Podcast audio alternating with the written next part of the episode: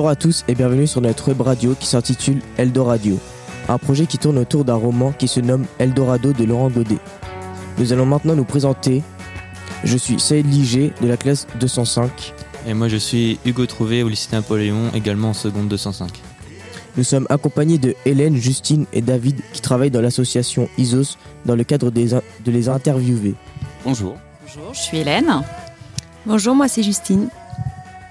Nous sommes également accompagnés de Zara et Karim qui hébergent chez ISOS. Bonjour, euh, je, euh, je suis Zara. Bonjour, je m'appelle Karim. Nous allons maintenant débuter l'interview. Donc euh, quel est le but de votre association? Alors l'association ISOS euh, à l'Aigle, elle, euh, elle accompagne des gens qui ont des besoins administratifs, euh, euh, de santé, etc. Des gens qui, qui ont des problématiques différentes. Et nous, on travaille, donc euh, Justine, Hélène et moi, euh, sur euh, le service du CADA, qui est un centre d'accueil pour demandeurs d'asile. Quelle a été votre orientation pour pouvoir réaliser ce métier? Orientation scolaire, professionnelle, c'est ça hein? Oui, alors euh, moi j'ai un diplôme d'éducateur spécialisé. J'ai également, Hélène, j'ai également un diplôme d'éducatrice spécialisée. Et moi, je n'ai pas de diplôme pour faire le métier que je fais au sein du CADA. Quel genre de personnes accueillez-vous euh, à l'association? Alors, euh, à l'association, donc euh, c'est ce que je disais tout à l'heure, il y a des gens avec des profils différents, il y a des gens qui sont euh, en, rupture sociale, qui ont besoin d'un accompagnement pour les insérer sur le plan social, pour se soigner, pour se loger, pour remplir un certain nombre de démarches administratives. Ici, sur le CADA, nous, on accompagne donc des demandeurs d'asile, donc ce sont des gens qui demandent la protection de l'État français pour pouvoir séjourner, résider en France, du fait de grandes difficultés dans leur pays. Merci. L'association est-elle connue? Elle est au moins connue localement. Très honnêtement, je la connaissais pas avant d'y travailler, hein, mais elle est présente en fait de- dans l'Orne, ici euh, sur l'Aigle, et, euh, sur Alençon. Elle est également présente un petit peu sur Argentan et puis sur Évreux, donc dans l'Eure. Comment représentez-vous les migrants d'aujourd'hui? Alors représenter, euh, je comprends pas bien la question, pardon. Représenter, c'est-à-dire euh, Bah, Comment euh, vous, vous les voyez? À comment on les voit On les rencontre donc. Alors on les accueille, c'est des gens qui nous sont euh, orientés par euh, l'Office de l'immigration, qui nous donc on a 36 places sur l'Aigle et donc on, accueille ces gens euh, à la gare bien souvent. Ils arrivent en train et puis ensuite on les accompagne pendant plusieurs mois sur tout un tas de démarches et notamment la demande d'asile, c'est-à-dire toutes les démarches administratives qui leur permettront d'obtenir la protection. Alors tout le monde ne l'obtient pas, mais notre travail c'est ça, de les accompagner à la santé. Ça c'est euh, Qui pourrait en parler, elle est médiatrice santé.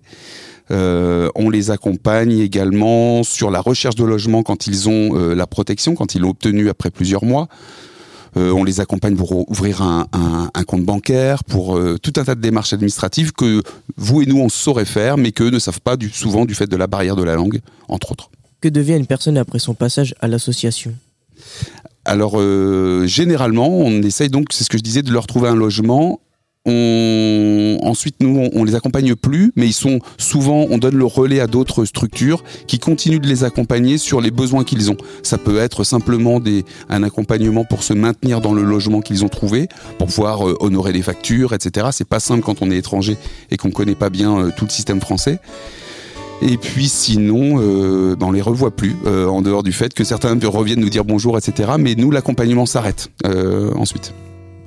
En moyenne, combien de temps une personne héberge à l'association Euh, je dirais plusieurs mois. Alors ça dépend des, des, des- des profils, ça dépend des, gens, ça dépend combien de temps ils mettent à obtenir la protection. Mais généralement, on est sur une année, voire plus. hein. Euh, Ça peut être entre 8 et 15 mois, on va dire. Euh, Quelles sont les démarches aux demandes d'asile? Alors, je vais essayer de le faire rapidement parce que c'est un petit peu complexe, pas compliqué du tout, mais complexe. Il y a un premier rendez-vous, les gens se présentent en préfecture pour obtenir euh, une, attestation de, demande, d'a- de demandeur d'asile qui leur permet de séjourner légalement euh, en France le temps de toute cette démarche. Et ensuite, euh, ils rencontrent l'Office de l'immigration qui leur euh, fournit un logement et un accompagnement social. Et c'est là que notre travail intervient. Donc ces gens nous sont orientés. Et ensuite, ces gens doivent euh, remplir un dossier de demande d'asile à l'OFPRA, qui est l'Office français de protection des réfugiés et apatrides, qui est l'organisme en France qui va statuer sur leur demande. Et donc ils ont un dossier à remplir. Et, euh, et ils doivent euh, euh, raconter leur parcours, expliquer pourquoi ils demandent la protection en France et pourquoi ils ont dû fuir leur pays. Et dans un second temps, ces gens sont interviewés à l'OFPRA quelques semaines, quelques mois après, où ils doivent en fait répondre à tout un tas de questions. L'entretien peut durer plusieurs heures, où l'OFPRA va vérifier si leur demande d'asile elle est justifiée, si vraiment ils étaient vraiment en danger dans leur pays. Et ensuite, ils ont la réponse quelques mois plus tard. Alors si c'est négatif, ils ont encore une dernière possibilité, c'est de faire un recours auprès de la Cour nationale du droit d'asile. Voilà. Quels sont les moyens de transport et combien de temps ça prend pour venir jusqu'en France? Alors je crois que c'est une, une, euh, c'est une question qu'on aurait pu poser à Karim et Zara. Euh, je, ça dépend des pays. Alors il y a des gens qui mettent des années à arriver en France. Euh, il y a des gens qui mettent des mois à arriver en France. Tout dépend souvent de quel pays on vient, combien on a d'argent pour partir, pour fuir son propre pays. Tout le monde ne peut pas prendre l'avion. Par exemple, il y a des gens qui transitent par des pays, tout un tas de pays avant d'arriver en France. Et puis il y a des gens qui réussissent à venir par des moyens plus conventionnels, en avion, en bateau, etc. Mais pour beaucoup de, gens, notamment des jeunes gens euh, qui viennent d'Afghanistan par exemple. on, a en tête ça parce qu'on accompagne un certain nombre d'Afghans euh, ici. Euh, bah, c'est des gens qui peuvent mettre un an et demi, deux ans à arriver en France parce qu'ils ils arrivent, ils transitent par des pays dans lesquels parfois ils travaillent, des fois ils sont bloqués à des frontières, ils sont refoulés. en fait, ils essuient tout un tas d'obstacles en réalité très difficiles à surmonter. Nous allons maintenant faire une transition musicale avec une musique qu'ont choisi Karim et Zara.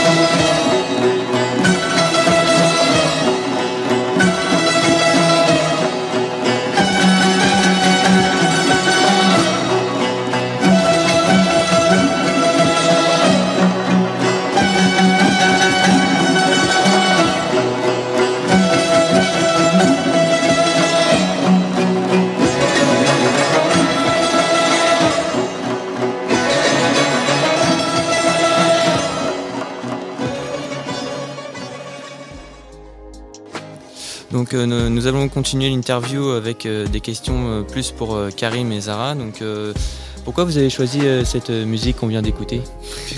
Je vais traduire pour Karim. That's the famous song uh, in the Iran for the manifestation uh, and uh, we like this music for the memorize for the biggest in Iran. Is that's important for the uh, very difficult. that's you know that's the, the famous music for the uh, manifestation in Iran. Donc ce qu'on comprend, c'est que c'est une euh, c'est une musique qui est en fait qui est employée dans les manifestations en Iran, qui est très importante pour le, le mouvement de contestation en cours. Quoi. Euh, quel est votre pays d'origine? Iran. Pourquoi avez-vous fui votre pays? Uh, because uh, we are lots of problem uh, to live on in in Iran. Uh, um, uh, we we had two we had to leave Iran and uh, live in another country. Euh, comment se passe la vie en Iran? Euh, je, vais rapidement traduire ce qu'a dit Zara. Euh, voilà, ils ont dû fuir l'Iran parce qu'il y avait beaucoup de difficultés en Iran et qu'ils n'avaient vraiment pas le choix que de quitter leur pays.